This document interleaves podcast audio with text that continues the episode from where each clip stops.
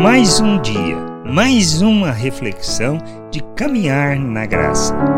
Bem-vindos a mais esta reflexão. Precisamos ter o entendimento da vontade de Precisamos compreender a vontade do Senhor para as nossas vidas. E será que temos os mesmos desejos daqueles dois cegos que clamaram a Jesus? Mas o entendimento, entendimento da vontade de Deus, termos as nossas vistas restauradas para que a gente viva plenamente a sua vontade. Lá em Mateus 20, do 31 ao 34, diz assim: Mas a multidão os repreendia para que se calassem.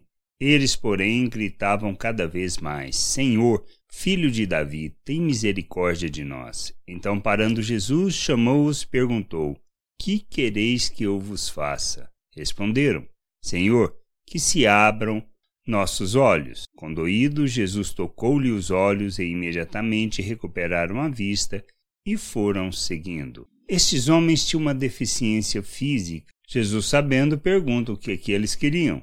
Eles queriam, óbvio, ser curados, restaurado a vista. Mas e nós queremos o óbvio para nossas vidas, de maneira que a gente possa viver e andar na vontade de Deus? A gente precisa ter o entendimento iluminado para compreender a vontade de por isso, não se trata de outra coisa. Precisamos desejar ter os nossos olhos abertos para compreender e viver na vontade de Deus, ou seja, restauradas as nossas vistas, de maneira que a gente compreenda, não segundo o que pensamos ou desejamos, segundo a maneira de pensar do mundo, mas que a gente possa compreender a obra de Deus, a vontade de Deus e assim andar nessa vontade tendo a vista restaurada, sendo colocados em liberdade de fato, vivendo a plena liberdade que Deus nos chama, na plenitude do seu querer e do seu desejo, sendo filhos que buscam o conhecimento de Deus e o entendimento do querer da vontade de Deus. Que a gente possa crescer,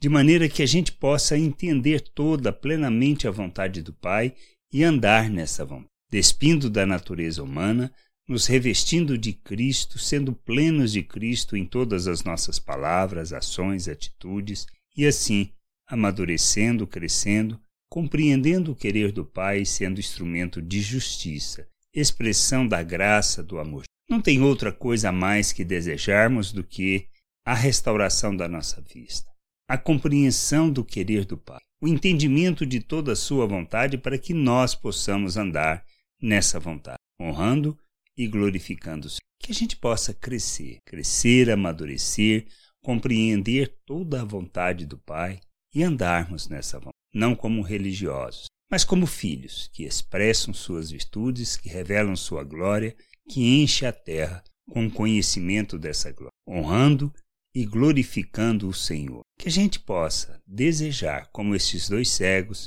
e clamar e pedir pela restauração de nossas vistas para compreendermos a realidade que Deus nos inseriu por meio da obra de Cristo, restaurando a comunhão com que a gente possa entender nosso papel na família, nosso papel na igreja, de maneira que a gente glorifique o nome do Senhor, fazendo a obra que ele nos chama para fazer, glorificando, honrando e andando de modo digno do nosso chamado. Graça e paz sobre a tua vida. Amém. Acabou de ouvir uma reflexão de caminhar na graça. Se você gostou, curta, compartilhe, leve esta mensagem a outras pessoas, para que elas também possam compreender e entender a vontade de Deus. E leia as Escrituras, pois ela é a base, o fundamento para você julgar tudo o que você tem lido e aprendido acerca da vontade de Deus.